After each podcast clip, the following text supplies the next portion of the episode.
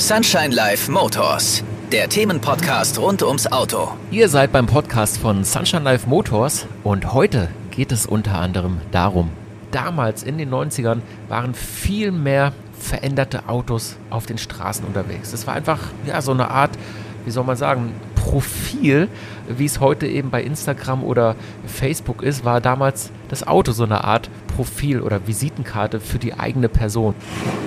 Und man hat dann in der Diskothek gefeiert und ist dann 100 Kilometer am selben Abend noch weitergefahren in die nächste Diskothek. Manchmal hat man drei, vier Clubabende verbracht, um einfach natürlich auch zu gucken, wo kann man Leute kennenlernen, wo sind die hübschesten Frauen aus der Männersicht und umgekehrt natürlich genauso.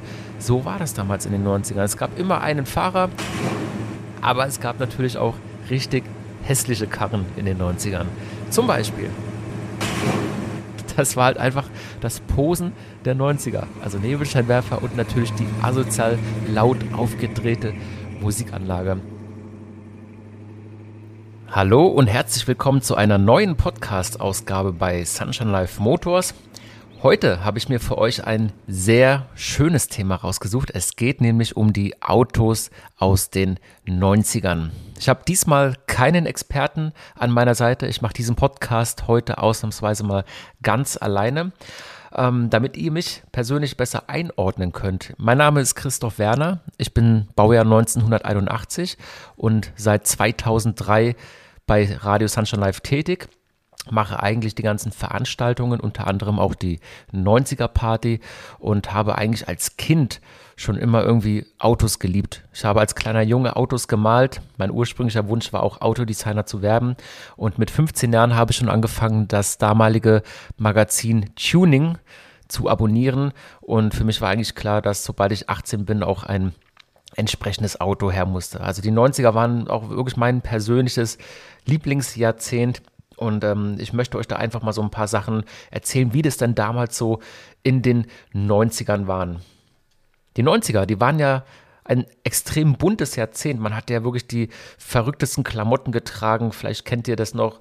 Ähm, diese breiten Hosen von der Marke Freeman T. Porter gab es ja damals richtig extrem. Klamotten wie Bad Matt Pullis, Homeboy, Hoodies und so weiter. Es gab natürlich auch richtig tolle Musik aus den 90ern. Könnt ihr übrigens immer dienstags von 20 bis 22 Uhr bei Sunshine Live hören. Back to the 90s. Aber natürlich auch die Autos. Die wurden ja wild getuned bis zum geht nicht mehr.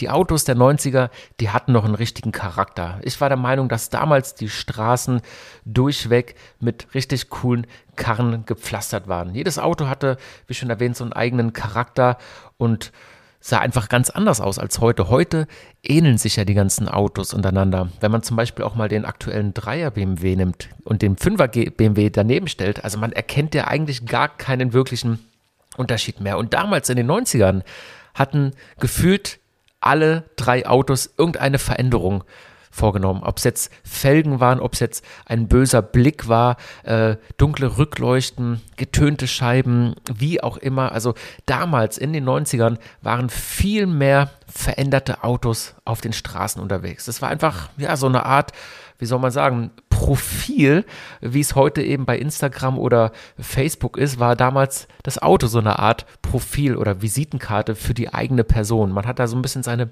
Persönlichkeit über das Auto dargestellt und das fehlt meiner Meinung nach heute ganz extrem.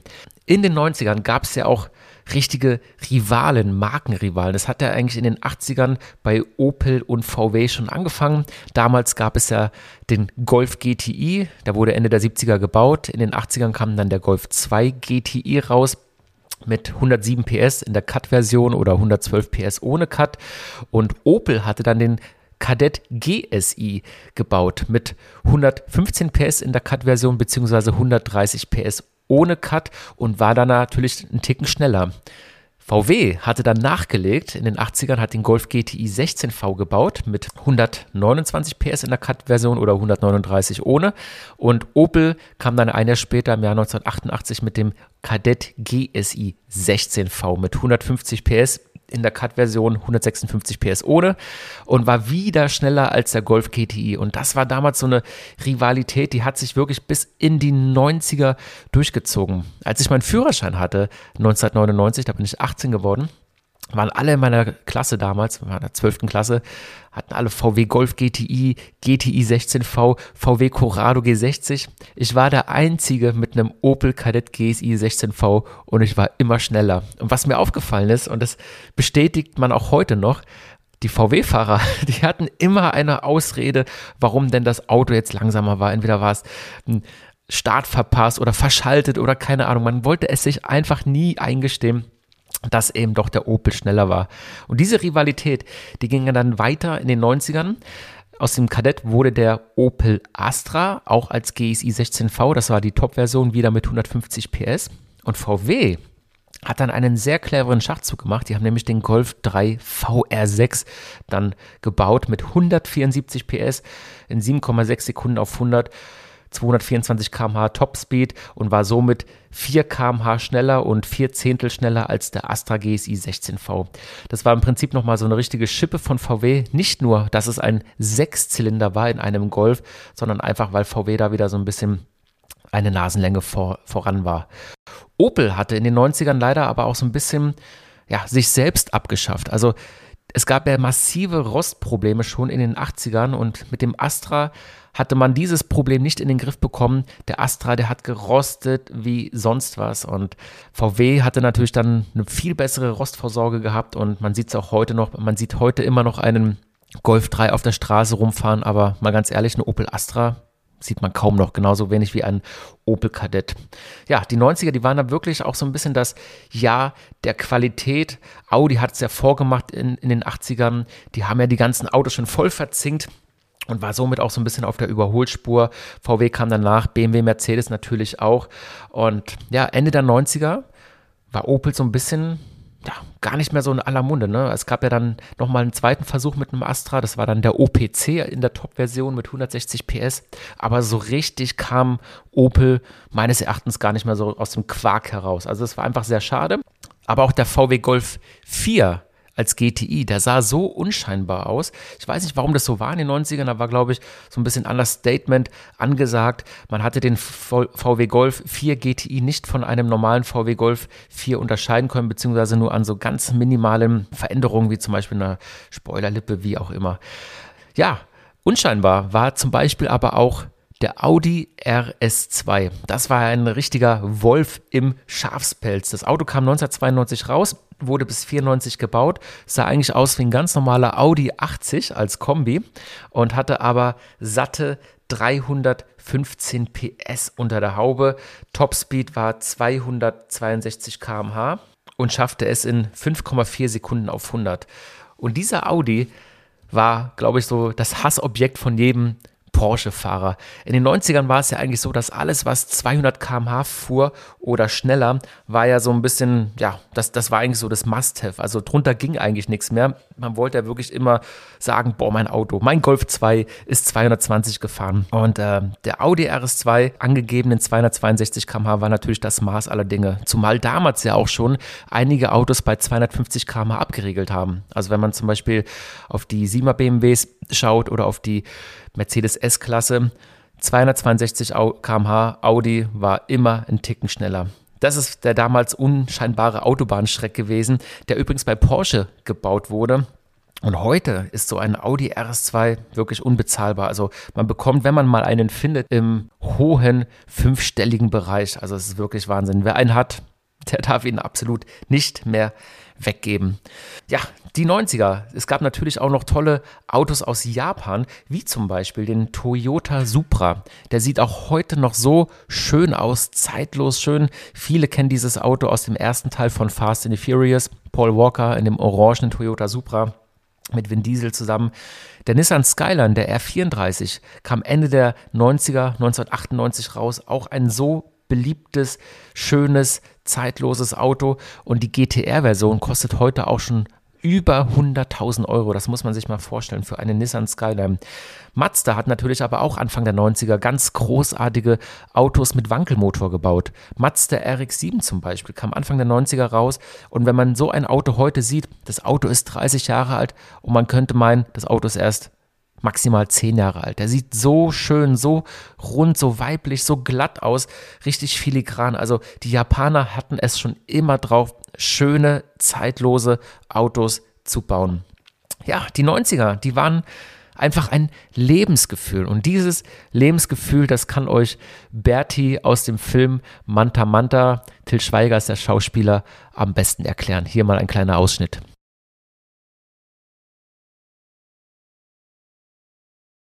Ist total geil, wenn du in einem richtigen Schlitten. Ich meine nicht so eine Schrottgurke, wie du eine fährst. Ich meine einen richtigen Schlitten. Wenn du in dem sitzt und durch die Stadt fährst, die Fenster auf und die Anlage voll aufgedreht, bis zum Anschlag. Das ist mehr als nur Autofahren.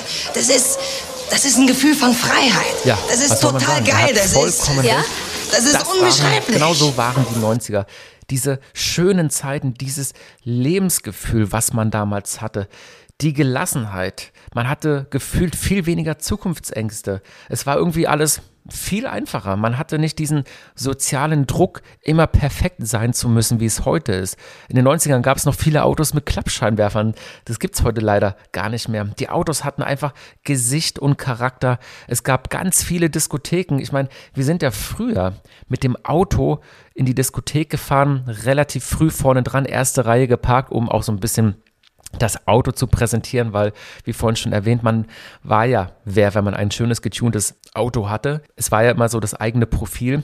Und man hat dann in der Diskothek gefeiert und ist dann 100 Kilometer am selben Abend noch weitergefahren in die nächste Diskothek. Manchmal hat man drei, vier Clubabende verbracht, um einfach natürlich auch zu gucken, wo kann man Leute kennenlernen, wo sind die hübschesten Frauen aus der Männersicht und umgekehrt natürlich genauso. So war das damals in den 90ern. Es gab immer einen Fahrer äh, mit drei, vier weiteren Leuten. Man hat während der Fahrt die Musik aufgedreht bis zum geht nicht mehr und man hat sich einfach mit Freunden getroffen.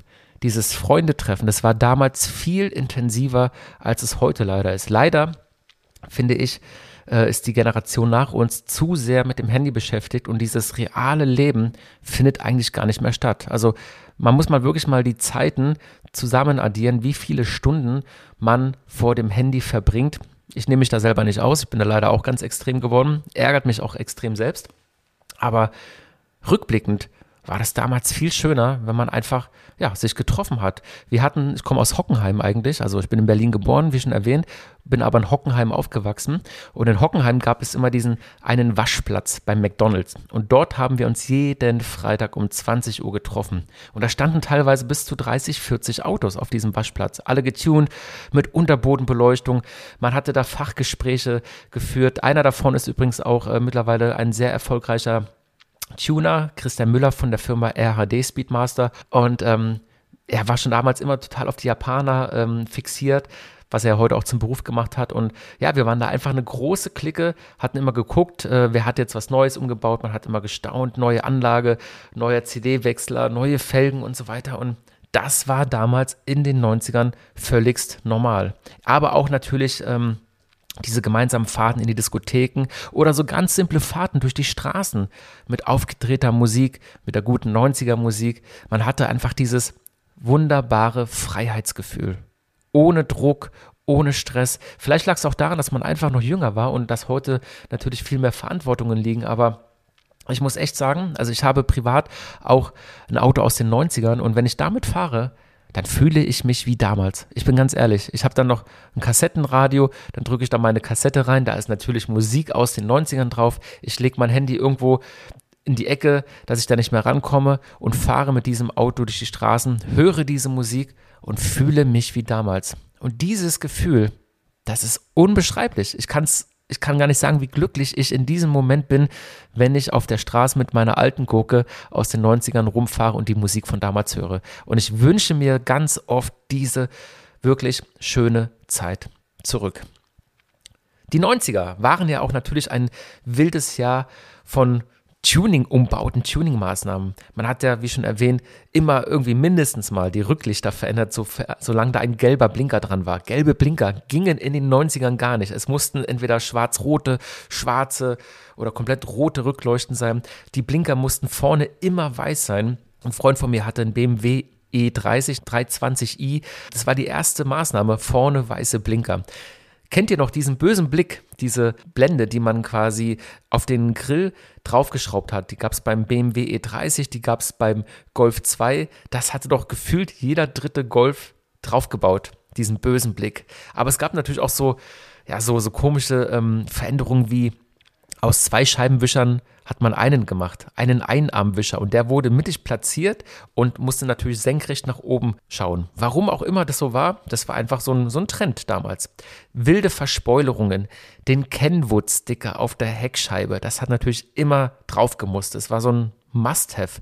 Sticker wie 16V fährt jede Sau. Das haben natürlich die Leute gehabt, die eben äh, kein 16V hatten. Aber auch die 16V-Antenne, das war die Dachantenne, die immer im hinteren Teil mittig platziert wurde. Es hat einfach so einen sportlichen Charakter gehabt. Es gab ja auch die wildesten Auspuffanlagen. Also gerade bei dem Japaner, wenn man mal den Honda CRX sich anschaut von früher, der war ja schon wirklich sehr, sehr klein. Aber dieser kleine Hüpfer hatte die größte Auspuffanlage ever drauf gehabt, die ich jemals gesehen habe. Es gab ja wirklich teilweise einen Honda CRX mit vier Ofenrohren und es war wirklich ein Ofenrohr. Du konntest da bequem deine Faust reinstecken und vier Stück davon.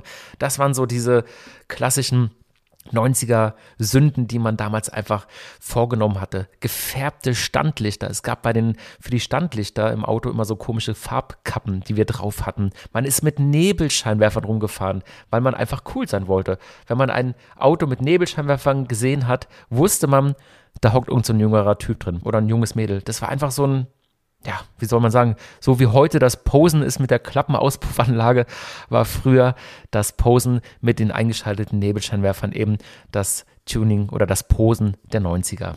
Es gab natürlich auch Autos mit Bodenbeleuchtung, was auch damals schon wirklich illegal war, aber früher hatte man die Sachen gar nicht so ernst genommen. Also wenn man in eine Polizeikontrolle kam, ähm, hatte man das Gefühl, man wurde mehr toleriert ich als Beispiel bin mal angehalten worden, äh, weil ich auch mit Nebelscheinwerfern rumgefahren bin. Ich wurde dann von der Polizei angehalten. Und der hatte gefragt, warum ich denn, äh, ob es denn neblig ist, weil ich mit Nebelscheinwerfern fahre. Und da habe ich gesagt, naja, ich habe gerade eine geraucht und es war halt neblig im Auto. War damals unglaublich frech, äh, würde ich heute auch nicht mehr machen. War ich 19 Jahre alt. Und ähm, Polizist hat gelacht, hat gemeint, okay, Chapeau, äh, der ging auf dich.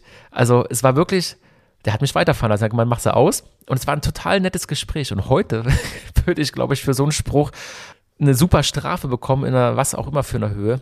Und da, das vermisse ich auch so ein bisschen, diese, diese Toleranz gegenüber. Natürlich waren wir in den 90ern wild unterwegs mit den Autos, aber heute hat man das Gefühl, dass das einfach ähm, viel weniger Toleranz hat. Also nicht nur bei der Polizei, sondern auch bei der Bevölkerung. Wenn man heute mit einem aufgemotzten Auto durch die Gegend fährt, dann ist man ja gleich irgendwie der Graf Arsch, man wird da irgendwie gleich schräg angeschaut, man ist ja der Oberassi, das haben wir auch schon in anderen Podcasts erklärt. Ein Freund von mir zum Beispiel, der mit dem VW Corrado damals, als wir in der 12. Klasse waren, der hatte bei seinem VW Corrado, witzige Geschichte, eine Sidepipe angebaut, also quasi ein Auspuffrohr, das nicht hinten rausging, sondern unter der Seite, also quasi nach der Fahrertür an der Seite raus. War irre lautes Auto und mein Kollege hatte das Auto auf seine Mutter angemeldet. Und er kam dann in eine Polizeikontrolle, witzigerweise noch unter einer Brücke. Und dann meinte der Polizist, Kollege, tret mal aufs Gas. Mein Freund hat dann äh, gesagt, na, das wollen Sie nicht. Doch, tret mal aufs Gas. Aufs Gas getreten, Auto natürlich einen Höllenlärm gemacht. Und Polizist sagt, alles klar, gib mir mal deinen Fahrzeugschein und liest den Namen vor, den Namen seiner Mutter und guckt ihn an. Und mein Kumpel hat gesagt, ja, ich weiß auch nicht, meine, meine Mutter, die schraubt da immer dran rum, ich weiß nicht, was sie da immer dran verändert. Ich saß neben dran, ich bin fast zusammengebrochen vor Lachen, aber es war halt irgendwie, ja, wie soll man das sagen, die, Vielleicht lag es auch an einer gewissen Sympathie, die man darüber gebracht hat, aber gefühlt hatten die Polizisten damals natürlich auch mehr Späße mitgemacht, sich auch für die Autos eher interessiert. Es gab ja auch einige von den Polizisten, die entsprechend selbige Autos gefahren haben und auch wissen wollten, Mensch, was hast du da gemacht und voll cool und zeig doch mal, ach geil. Und ähm, das fehlt heutzutage einfach. Es gab ja natürlich aber auch in den 90ern Autos, die man sich hätte kaufen müssen aus heutiger Sicht, weil sie einfach unglaublich krasse Wertanlagen waren. Also nehmen wir mal den BMW E30 M3. Ja, er wurde in den 80ern gebaut, aber auch in den 90ern. Und dieses Auto kriegt man ja heute kaum unter 60.000 Euro. Und wir reden von einem BMW E30, also von einem Dreier BMW als Sondermodell M3. Dieser hat vor ich glaube, sechs, sieben Jahren ein Drittel gekostet. 20.000 Euro, was damals schon viel Geld war. Und die Dinger schießen nach oben bis zum geht nicht mehr. Auch der BMW 850 Ci mit 300 PS oder als CSI mit 381 PS ist unbezahlbar geworden. Gerade der CSI kratzt auch schon fast an der sechsstelligen Marke. BMW Z3 M Coupé, aber auch so Sachen wie Opel Calibra, ein so schönes Auto, wie ich finde. Und die Turbo-Version mit 204 PS, die findet man gar nicht mehr. Und wenn man einmal findet, unbedingt zuschlagen, weil das Auto ist wirklich auf dem Kurs nach oben. Da ist eine riesen Nachfrage da. Ähm, eigentlich hängt es auch so ein bisschen damit zusammen, wie soll ich sagen, ich vergleiche das immer so ein bisschen mit, mit der 90er Party. Wir haben ja damals in den 90ern tolle Sachen erlebt und das wollen wir uns so ein bisschen zurückholen, unsere Jugend. Deswegen holt man sich, holen sich viele ihr Auto, was sie damals mit 18 hatten oder einfach ihr Traumauto aus den 90ern und deswegen funktionieren auch unsere 90er-Partys so gut, weil man eben so ein bisschen das Gefühl von damals wieder haben will. Wir hatten ja 2012 die Idee mit unserer 90er-Party bei Sunshine Live und hatten die erste im Jahr 2013 umgesetzt. Und damals gab es ja noch keine wirklichen großen 90er-Festivals mit den originalen Künstlern aus den 90ern. Und äh, wir hatten damals die Vision gehabt und äh, ich war da wirklich energisch und hartnäckig, weil ich wollte unbedingt diese Party durchsetzen. Und im Jahr 2013 hatten wir auch Masterboy nach 17 Jahren zurückgeholt auf die Bühne. Und dieses Event war ausverkauft. Es kamen Leute aus Russland hergeflogen, weil sie einfach die 90er wieder feiern wollten. Und das war so ein Brett, diese Party. Wir hatten zwar nur den kleinen Maimer Club mit 3000 Leuten, waren ausverkauft. Aber das Echo war so gigantisch, dass wir im nächsten Jahr gesagt haben, okay, wir machen 2014 noch eine 90er-Party in der Maimarkthalle. Da passen 10.000 Leute rein. Wir gingen aber von ja, maximal 5.000 Gästen aus und haben im Vorverkauf gestartet und waren nach vier Wochen wieder direkt ausverkauft 10.000 Leute. Und wir haben aber auch so ein bisschen die Messlatte immer nach oben gelegt. Wir wussten ja, was die Leute wollen. Also ich bin immer von mir selber ausgegangen. Und es waren eben so Details, wie dass man den Gästen am Eingang eben diese Bonbon-Uhren schenkt, die kennt ihr vielleicht noch. Oder dass wir da Mario Kart-Stationen hinstellen, dass wir ähm, natürlich viel mit Leuchtstäben arbeiten. Viele Videos aus den 90ern, die ganzen Super Mario Brothers, die ganzen Ninja Turtles, Gummibärenbande und so weiter und so weiter. Alles, was es damals eben gab, diese Nike Air Max Schuhe, Reebok Pump Schuhe. Also wir haben ja mit so vielen Emotionen gearbeitet und das wollten wir ganz bewusst, weil viele veranstalten eine 90er-Party, ähm, wo einfach drei Künstler sind, Getränkepreise arschteuer und das war's. Nein, wir wollten den Gästen einfach dieses Erlebnis bieten, wie es eben damals war in den 90ern. Und man sollte reinkommen in die 90er-Halle, in die Maimarkthalle und sollte sich sofort zurückgesetzt fühlen. Wir hatten einen DeLorean gemietet, haben einen Film gedreht mit dem DeLorean wie wir zurück in die 90er reisen, haben dieses Video den Gästen gezeigt und sind dann mit dem DeLorean auf der Bühne vorgefahren, um zu symbolisieren, jetzt sind wir in den 90ern. Und durch solche Maßnahmen schafft man es einfach wirklich, diese schönen Gefühle wieder hochzubringen oder wieder hochkommen zu lassen. Und seitdem machen wir bis dahin, wo Corona anfang, bis zum Jahr 2019, da hatten wir die letzte 90er-Party mit 12.000 Gästen am Ende ähm, auf zwei Floors verteilt immer ausverkauft, immer schön. Und das ist, glaube ich, der gleiche Spirit, den eben auch die 90er Autos verleihen. Man will so ein bisschen sich was zurückholen aus den 90ern, aus der guten alten Zeit, aus der Jugend und deswegen funktionieren nämlich die 90er Partys so gut und deswegen steigen auch die Autos oder manche Autos so ganz extrem im Wert, was man natürlich auch verstehen kann. Es gab richtig schöne Autos in den 90ern. Der Honda NSX zum Beispiel ist ein boah, viel zu selten gebautes Auto. Das ist so eine Mischung aus Ferrari und viel zu breiter Honda Integra, aber ein zeitlos schönes Auto und dieser Honda NSX ist auch unbezahlbar mit mittlerweile geworden. BMW hatte ja dann Mitte der 90er den E30 abgelöst mit dem BMW E36.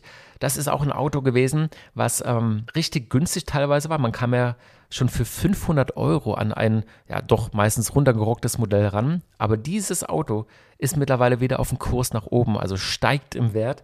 Und den gab es natürlich auch als E36 M3.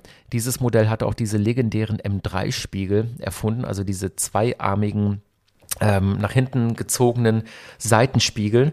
Und der BMW E36 M3 ist mittlerweile auch richtig, richtig teuer geworden. Also eigentlich merkt man immer alles, was so ein bisschen besonders war, was in, einer kleinen Auflage war, hochmotorisiert, am besten als Sonderedition. Diese Autos, die steigen extrem im Wert. Und ich glaube auch, dass es daran liegt, dass einfach der geburtenstärkste Jahrgang war 1977 bis 1983. Also im Prinzip genau, das sind die Kinder der 90er. Davon gab es ganz viele. Und diese Menschen sind auch die, die heute eben diese hohe Nachfrage erzeugen nach solchen Autos. Und deswegen steigen einfach auch die Preise, weil der Bedarf ist gar nicht zu decken. BMW Z1 kennt ihr vielleicht auch. 1989 wurde dieser gebaut bis 1991 in einer kleinen Auflage. Die Seitentüren, die gingen elektrisch runter in die Karosserie. Zeitlos schönes Auto. Aber es gab natürlich auch richtig hässliche Karren in den 90ern. Zum Beispiel Mercedes A-Klasse. Gut, der eine oder andere würde jetzt sagen, naja, A-Klasse. Mercedes A-Klasse hat sich gemacht. Die aktuelle sieht richtig gut aus. Aber die erste A-Klasse in den 90ern, die damals noch ohne ESP verbaut wurde, das war ein richtiger Skandal. Denn das Auto ist gekippt beim Kurventest. Also hat Mercedes schnell reagiert, hat ESP eingebaut, aber es war nat natürlich damals so ein, so ein richtiger Skandal. Das Auto war ein bisschen höher, sollte rentnerfreundlich gebaut werden, damit man einfach einsteigen kann. Aber naja, A-Klasse hat dann trotzdem irgendwie funktioniert, aber viele finden dieses Auto extrem hässlich. Genauso hässlich, aber darüber lässt sich streiten. Es gab von VW eine VW Polo Harlequin Edition. Das waren die Autos, die eine gelbe Motorhaube hatten, lilane Kotflügel, rote Stoßstange, grüne Türen und so weiter. Also komplett durchgefärbt. Also wirklich extrem strange, aber so waren die 90er. Das Auto steht so was von für die 90er. Man hat sich was getraut, man war noch wild, man war anders als das ganze Mainstream-Programm, wie es heute eigentlich der Fall ist. Eigentlich eine coole Sache, es gibt da eine richtige Fanbase dahinter, aber natürlich auch einige, die sagen, boah, geht gar nicht. VW Golf Country, also der Golf 2 höher gelegt mit einem riesen Reserverad hinten an der Heckklappe, auch irgendwie technisch super, aber pottenhässlich. Aber auch da gibt es wiederum eine große Fanbase, die dieses Auto natürlich vergöttern. Und so gab es natürlich äh, auch der, glaube ich, bekannteste oder das bekannteste Auto in Sachen Hässlichkeit ist und bleibt auch meines Erachtens einfach der Fiat Multipla. 1999 wurde er gebaut und man weiß ehrlich gesagt gar nicht, wo jetzt die Augen sind, ob die oben sind, ob die unten sind. Der sieht aus wie so ein japanischer ähm, Schnellzug, aber einfach wirklich extremst hässlich. Von vorne bis hinten, von oben bis unten. Also wirklich, weiß nicht, ob die Designer, was sie sich damals gedacht haben. Aber das Auto war praktisch. Und es war auch eigentlich gar nicht so schlecht verarbeitet. Zumindest für einen Fiat. Und, ähm, aber wie gesagt, es hat wirklich den Hässlichkeits-Award definitiv gewonnen. Chrysler hat den PT Cruiser gebaut, Ende der 90er. Der sah auch nicht wirklich schön aus, war ein bisschen eigenwilliges Design. Ich persönlich fand ihn nicht schlecht, aber das Auto an sich war auch wirklich eine Katastrophe in Sachen Qualität und Verarbeitung. Und es gab aber auch, weil ich von die Japaner so schön gelobt habe, natürlich auch einen sehr, sehr hässlichen Mazda, nämlich den Mazda 121. Der sieht wiederum aus wie so ein wertes Echte, also wie so ein ausgelutschtes Bonbon so ganz komisch rund, klein, also irgendwie keine wirkliche Form. Aber trotzdem auch ist das alles natürlich Geschmackssache. Es gibt auch da natürlich eine sehr große Fanbase. Wofür die 90er eigentlich auch mit am meisten standen, waren ja Musikumbauten, dicke Musikanlagen im Auto. Die 90er, die waren das Jahrzehnt der Musik. Man hatte ja nach dem Kassettendeck dann sich zusätzlich noch einen CD-Wechsler eingebaut. Es durfte aber auch ruhig mal ein Sechsfach-CD-Wechsler sein. Es gab natürlich aber auch die Sparversion. Es gab ja zum Beispiel ähm, Discman-Adapter, die man ins Kassettenradio reinstecken konnte. Also auf der einen Seite war eine Kassette, dann ging ein Kabel raus mit einem Kopfhörereingang und diesen konnte man in den Discman, den es ja damals in den 90ern schon gab, reinstecken und hatte dann somit im Prinzip auch CDs im Auto gehört. Vielleicht kennt ihr das ja noch. Vielleicht hattet ihr auch diese riesen Taschen mit ganz vielen CDs im Auto, diese Bücher, wo dann wirklich umgeblättert wurde mit den CDs. Mitte der 90er konnte man dann auch schon selber brennen. Und äh, das Nonplusultra war natürlich zwölffach CD-Wechsler, die man einfach verbaut hatte. Es gab ja wirklich Umbauten, wo die Rücksitzbank weichen musste für die großen Bässe, die man da eingebaut hat. 238er Bässe, am besten noch mit Domstrebe, mit 1000 Verstärkern, mit unzähligen Lautsprechern. So waren die 90er. Es war ja cool, wenn man wirklich das krankeste Lied aufgedreht hat. Man hat ja eigentlich, also von Klang war ja nicht mehr die Rede. Es war ja wirklich nur noch Vibration schlechthin, dass sich die Schrauben an allen Ecken und Kanten gelöst haben. Aber das war halt einfach das Posen der 90er. Also Nebelscheinwerfer und natürlich die asozial laut aufgedrehte Musikanlage. Das war so ein bisschen auch das Tottunen, also Rücksitzbank raus, Schalensitze, Hosenträgergurte, diesen ganzen Wahnsinn, den man damals gemacht hat. Es gab ja auch so, so komische Lackierungen. Also zum Beispiel hatte man ja irgendwie ein rotes Auto mit gelben Spiegeln dann teilweise gehabt und gelben Grill. Also Hauptsache auffallen um, um jeden Preis. Und war schon eine wilde Zeit, muss man wirklich sagen. Natürlich auch die ganzen Treffen bei D und W im Ruhrpott, also in Bochum, hat man ja in den 90ern, nachdem auch der Film Manta Manta rauskam, sich dort immer getroffen, regelmäßig am Wochenende, Freitag und Samstag und seine Autos präsentiert. Es war so ein richtiges Show-and-Shine-Event und auch die ganzen Firmen, die dahinter steckten, BBS, JOM, KW, also auch die ganzen Hersteller von diesen Kleinigkeiten. Heller war damals ein riesen Scheinwerferhersteller. All die haben ja davon massiv profitiert durch die ganzen verrückten Jungs wie uns, die eben äh, das ganze Geld ausgegeben haben, um das Auto irgendwie zu verschönern, zu verbessern. Heute sieht es natürlich ein bisschen anders aus. Heute sind ja in den Autos schon gute Anlagen verbaut. Es ist auch alles so miteinander vernetzt. Ganz viele Steuergeräte hängen dahinter. Also man kann es kaum umsetzen, irgendwie eine noch bessere Anlage Lautsprecher ja, aber ähm, ein äh, anderes Radio einzubauen, das macht ja gar nicht mehr Sinn, weil das ja im Prinzip alles nur noch fest integrierte Bildschirme sind und deswegen ist das so ein bisschen ausgestorben. In den 2000ern ging es dann noch ein bisschen los mit Videobildschirmen, mit ausklappbaren Bildschirmen, wo man DVDs gucken konnte. Die ersten Navis kamen raus. Dazu machen wir nochmal eine extra Podcast. Aber in den 90ern hat es gereicht, wenn man einfach eine laute Musikanlage hatte, einen CD-Wechsler im Auto und das war damals schon Luxus. Kann man sich heute nicht vorstellen. Heute wählt man im Handy Spotify an, sucht sich das Lied aus, drückt Play, erledigt. Aber damals, in den 90ern, haben wir noch richtig viel Geld ausgegeben für CDs. Wir sind da in den Müllermarkt gelaufen, wir sind da in den Pro-Markt, also der Vorreiter vom Mediamarkt gerannt und haben immer geschaut, ist das neue Album oder die neue Maxi von Künstler XY schon da. 12 Mark hat die Maxi gekostet, 30 bis 50 Mark, tatsächlich 50 Mark für eine Doppel-CD. Just the Best Volume 5 zum Beispiel hat mich 50 Mark gekostet. Ey, ich bin, das ist so viel Geld gewesen damals, aber man hat es ausgegeben, weil da waren halt einfach 36 Lieder drauf, die man hören wollte. Und wenn ein Lied nicht dabei war, was, oder ein Lied dabei war, was nicht gefallen hat, man hat es trotzdem angehört, mehrfach. Man wollte es sich reinzwängen, dass es einem gefällt, weil man hat ja dafür Geld ausgegeben. So waren die 90er. Und man hat diese Lieder auch einfach im Auto tot gehört. Und ich persönlich vermisse es am meisten, wirklich die Straßen entlang zu fahren, nachts mit der aufgedrehten Musik auf dem Weg in die Diskothek, dort das Auto zu parken, reinzulaufen, cooles Getränk, kein Handy dabei, sich mit den Leuten normal zu unterhalten, zu flirten, zumindest damals.